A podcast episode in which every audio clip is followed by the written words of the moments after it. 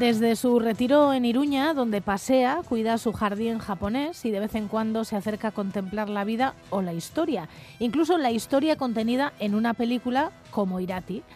Fermín Armendariz Yoldi, Kaixo Gunón. Gunón, de de Baja, ¿qué tal estás? Pues muy bien, muy bien, estoy muy bien. ¿Tú qué tal estás? Pues vamos tirando, eh, con frío y eso, pero bueno, vamos para adelante. Creo que la otra vez, la vez anterior que estuviste hablando con nosotras, hablaste con Marisa Ozaya y me dijo que habíais estado hablando de la mano de Irulegui y de la palabra Sorioneku. Pues ahí estuvimos un ratico, echamos el rato hablando pues de, de, la noticia arqueológica de, de no sé, del año, de la década por lo menos. Yo creo que, que sí es, ¿no? Y bueno, pues del euskera, de, su edad y de bueno, pues sus orígenes es evidente que, que, el euskera es un misterio, que no sabemos de dónde de dónde viene, porque estamos acostumbrados a que nos hayan explicado siempre los idiomas vienen del latín, de no sé dónde, del protogermánico, todo tiene que venir de un lado. Y chica, pues con Marisa ya, ya hablé, que es que el euskera pues igual, igual tenemos que dejar de preocuparnos de los orígenes del euskera, ¿no?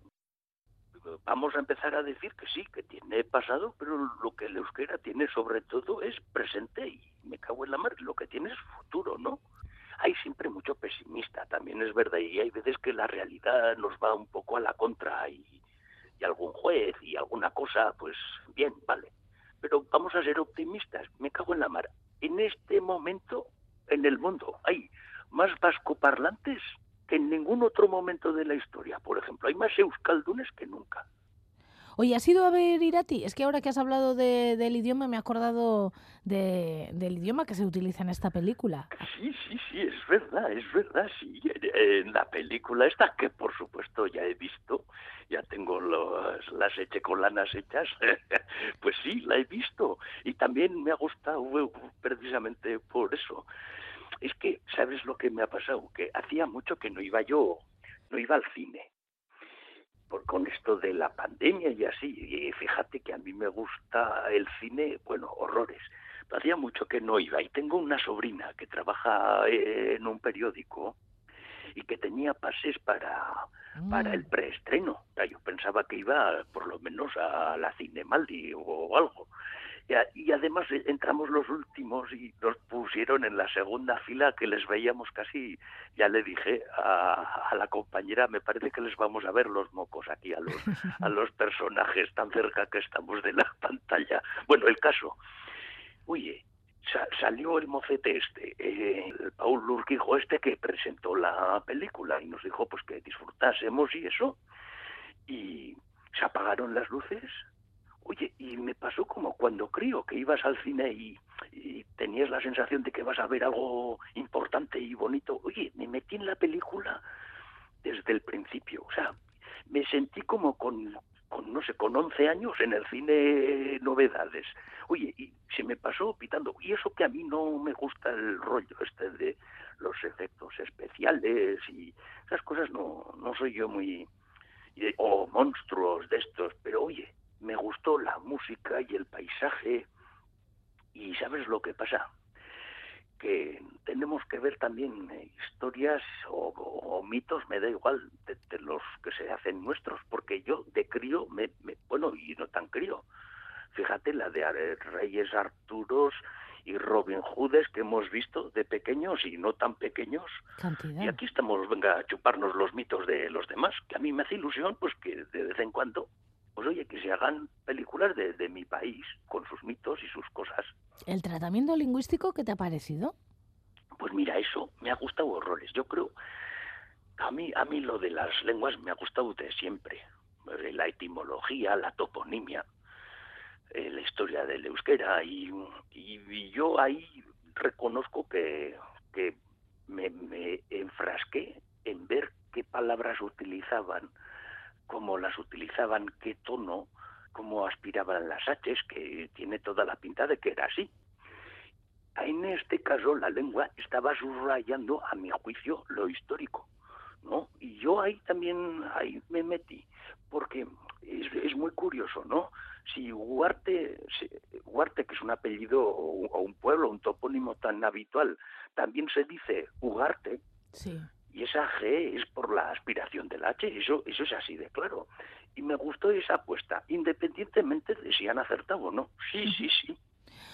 Oye, Fermín, ¿a ti te parece que el cine es mm, un buen instrumento para, para reflejar la historia, para contar la historia? Mm, joder, una pregunta más enjundiosa. A, ver si doy una respuesta a la altura. Yo creo que alguna vez ya te he hablado de esto, ¿eh? pero el cine no es historia.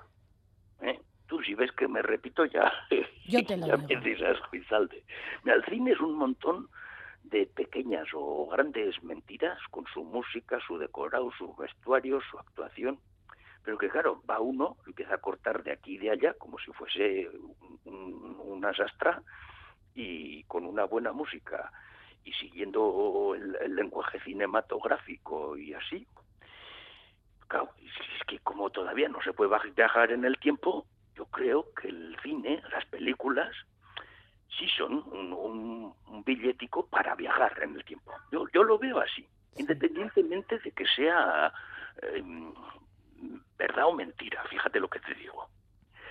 Hay veces que hay verdades que no nos las creemos nunca y hay mentiras que las damos por hechas. Un ejemplo, te voy a poner una heroína que es muy, muy atractiva como personaje histórico. ¿eh?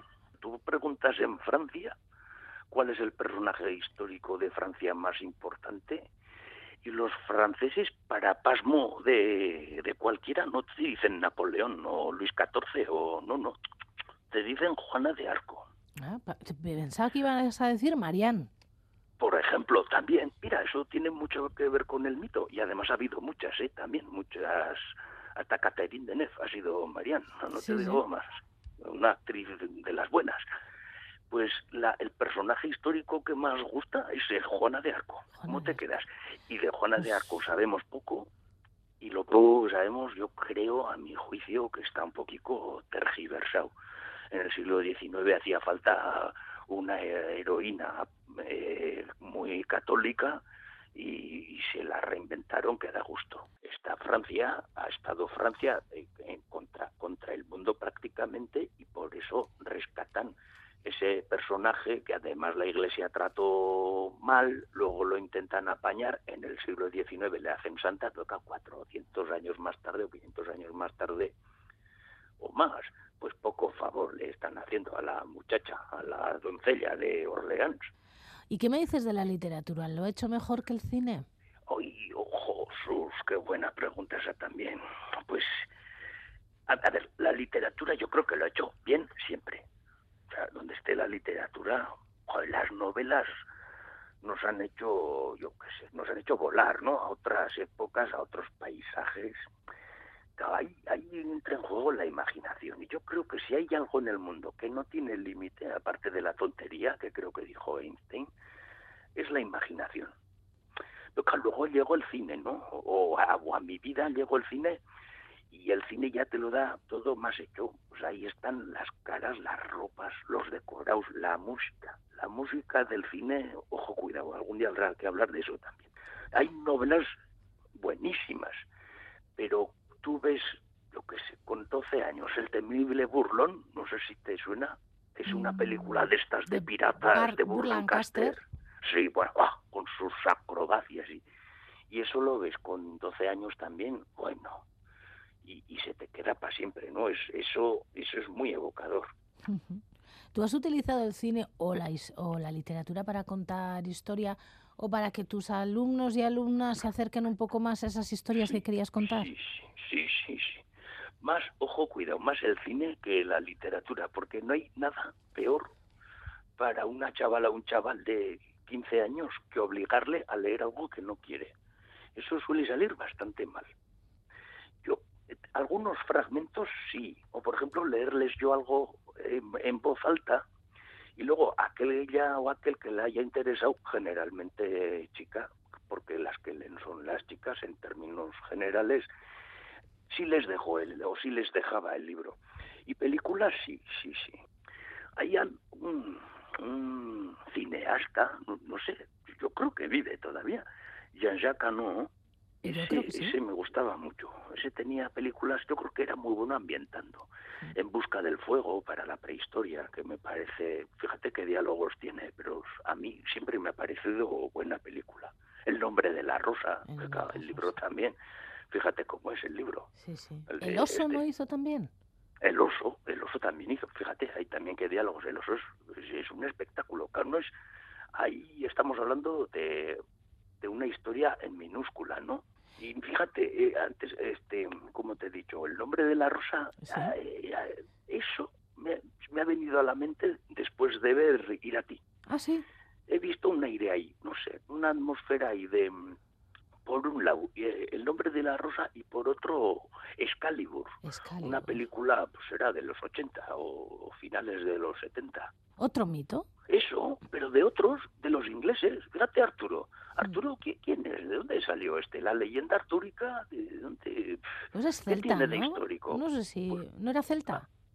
Ah, ahí está, se mezcla lo celta, se mezcla el final del Imperio Romano, se mezcla también querer ver eh, que los anglosajones se unen para crear una cosa nueva pero son siglos muy oscuros, tanto en la heptarquía de las Islas Británicas como en los vascones del siglo VIII, que fíjate, también me ha recordado a, Amaya o los vascos en el siglo ah, VIII, pues la, mira, es así. la novela de Navarro Villoslada.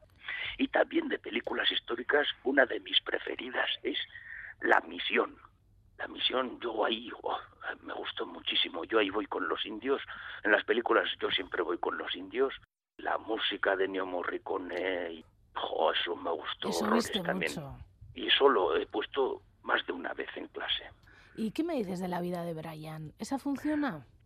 O la vida de Brian es, es para mí una obra maestra. Claro, ¿sabes lo que pasa con la vida de Brian? Que hay que saber mucho para disfrutarla. Que hay chistes muy internos, ¿no?